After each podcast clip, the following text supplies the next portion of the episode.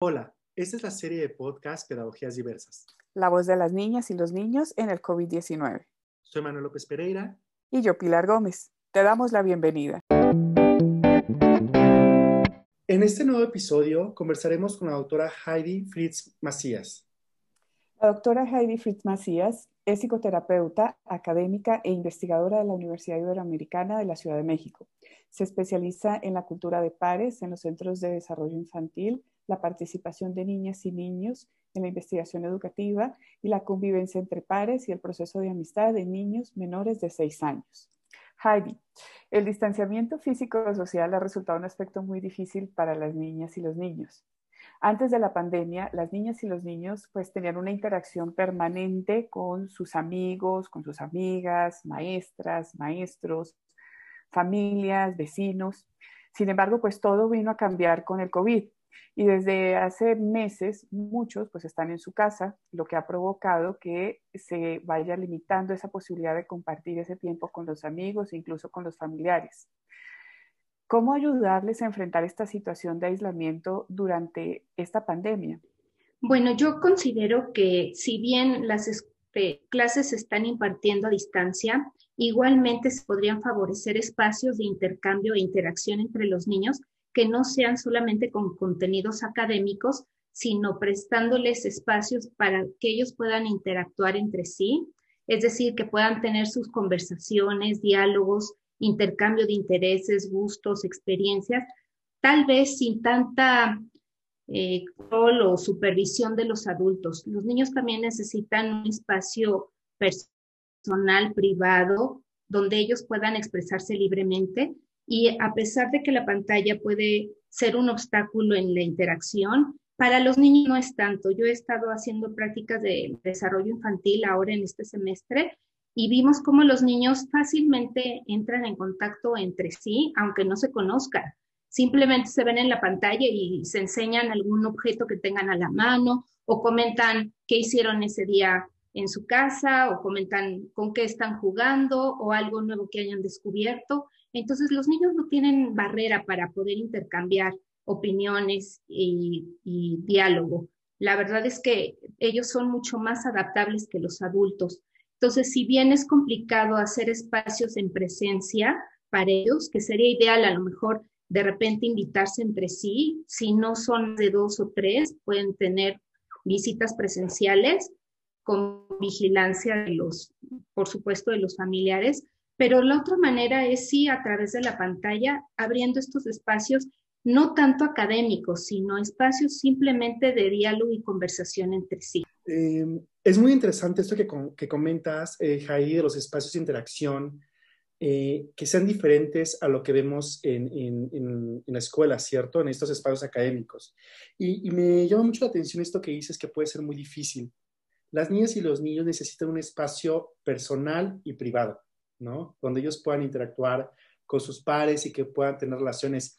¿Nos podrías comentar un poco más sobre esto? ¿Qué, herramientas como cuidadores podríamos podemos darles a, las niñas y a los niños para poder crear estos espacios y también nosotras nos sintamos eh, seguras de dárselos?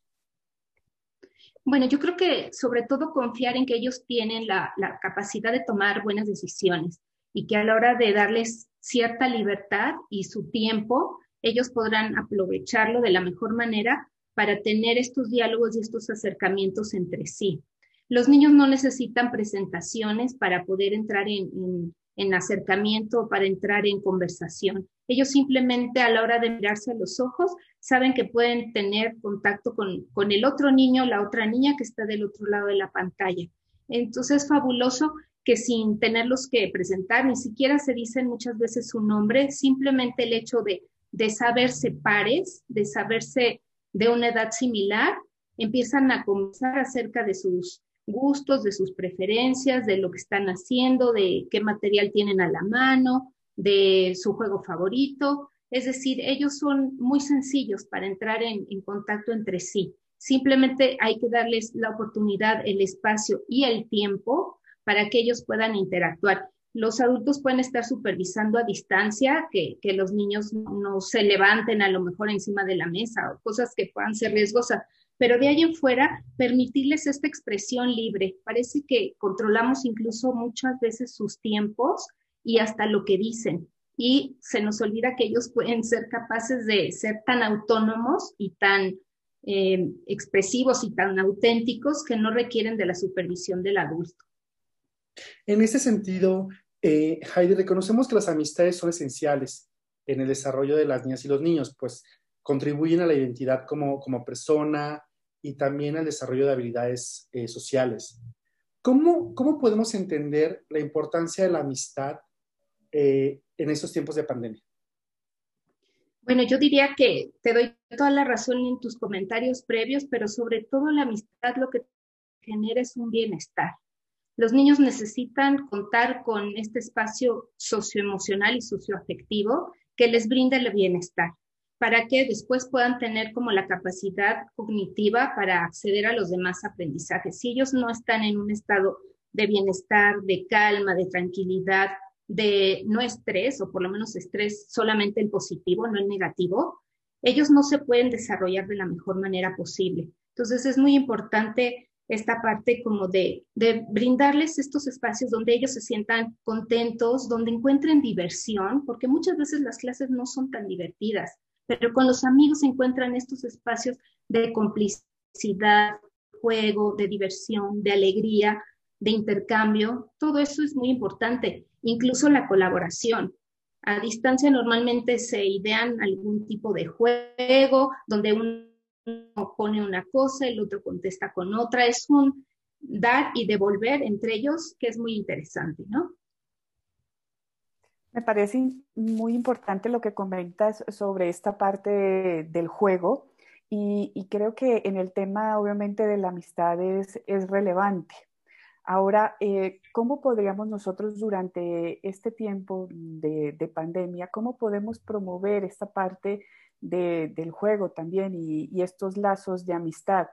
Porque luego en ocasiones como papás, pues también estamos como muy un poco, muy, eh, un poco atentos a que no pasen tanto tiempo en, en, las pantallas. Y entonces ahorita se está convirtiendo como el medio para que ellos pues allí puedan o jugar o, hacer amigos.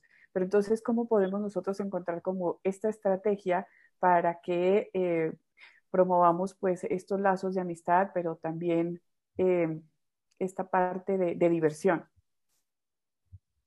Bueno, eh, yo creo que necesitamos brindarles un espacio de movilidad, por un lado, porque muchos juegos requieren de que ellos puedan expresarse con, con el cuerpo, mover el cuerpo, necesitan cierto espacio y algún tipo de material atractivo, no necesariamente material hecho o material caro o material comprado, simplemente algún tipo de, material atractivo que ellos pueden encontrar incluso en la despensa de las casas, en la parte de los cajones de papelería de las casas, incluso los reciclados o toppers, este, tapas, vasitos, eh, cualquier tipo de material para que ellos eh, diseñen, construyan, se las ingenien, ¿no? Ahora, los niños en esta época están tan asociados con la computación que son ya muy hábiles también para crear juegos en la pantalla, dibujos, personajes, este, etcétera. Entonces, incluso pueden jugar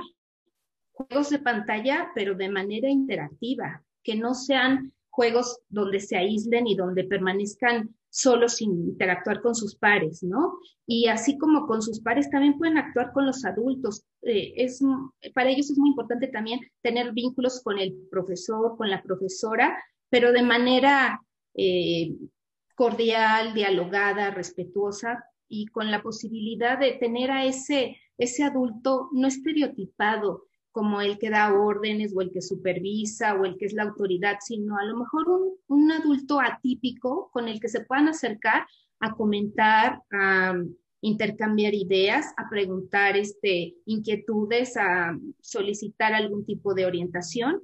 Y de ahí en fuera con sus pares, pues entre ellos se ponen muy bien de acuerdo, ¿no? justo estos espacios de juego permite que ellos organicen sus normas, este, eh, eh, eh, desarrollen el liderazgo, construyan este, juegos colaborativamente, compartan ideas, y, se desarrolla un proceso que ellos van logrando en, en la medida en que van intercambiando sus ideas y sus propuestas entre sí, ¿no? Y ahora, pues muchas veces creemos que la pantalla solo permitiría el, el juego o el intercambio uno a uno, pero también es muy posible un grupo de cinco, digamos, de cuatro o cinco eh, niñas, niños que quieran tener un intercambio, que quieran reunirse y conversar, como ahora los adultos que se reúnen también a distancia porque no hay muchas veces la posibilidad de hacerlo de manera presencial.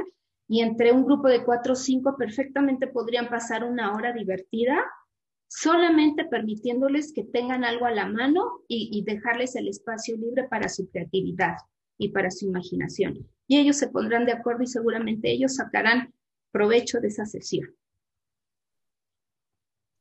Fíjate que has, mencionado eh, la diversión como un eje principal y el juego como un aspecto importante en el tema de la amistad. Con estas nuevas plataformas virtuales que tú mencionas, porque sí, sí hemos visto que las niñas y los niños ahora eh, juegan con esas plataformas virtuales y se comunican entre ellas. ¿Crees que el COVID ha cambiado o va a cambiar las habilidades sociales que se vinculan con el tema amistad en las niñas y los niños? Yo creo que de alguna manera sí, porque lo que no podemos tener es contacto físico. Y normalmente en el juego y en la amistad hay cierto contacto, hay ciertas caricias, hay ciertas expresiones que no se pueden manifestar de manera eh, virtual, ¿no? Pero no quiere decir que no se pueda o que no se vaya a volver a poder más adelante retomar viejas prácticas, ¿no? Como es darse un abrazo o como es este, sonreírse ¿no? Eh, serán cosas de, usar eh, la modalidad a distancia de una manera y la presencial de otra, pero no creo que aleje tanto el intercambio, ¿no? La mirada y todo eso puede continuar a través de la pantalla y yo lo que creo que sí falta nada más es el contacto físico. Los demás sentidos normalmente sí están presentes a distancia. Ya, y ahora en el marco de esta parte de la, educación a distancia han ocurrido situaciones de, niños que pues han cambiado de escuela o han cambiado de grado y, pues obviamente la única manera que han tenido para conocer a sus amigas o a sus amigos ha sido a través de la pantalla, nada más. ¿Cómo, cómo podemos nosotros como familia, como cuidadores, ayudar a que algunos de esos niños o niñas también generen esos nuevos lazos de amistad, eh, vayan generando estos vínculos y también que a la larga esto les va a ayudar pues eh, adaptarse también a, a, su grado, a sus nuevos compañeros, a como a esa dinámica dentro del salón de clases virtual. Bueno, yo creo que la palabra empatía sería muy apropiada, ponernos en el lugar de ese niño, esa niña que son nuevos en el grupo, pero yo creo que la pandemia sí ha hecho muchas restricciones, pero sin embargo no está peleada la posibilidad de que se visite un niño o dos niños en, un domicilio.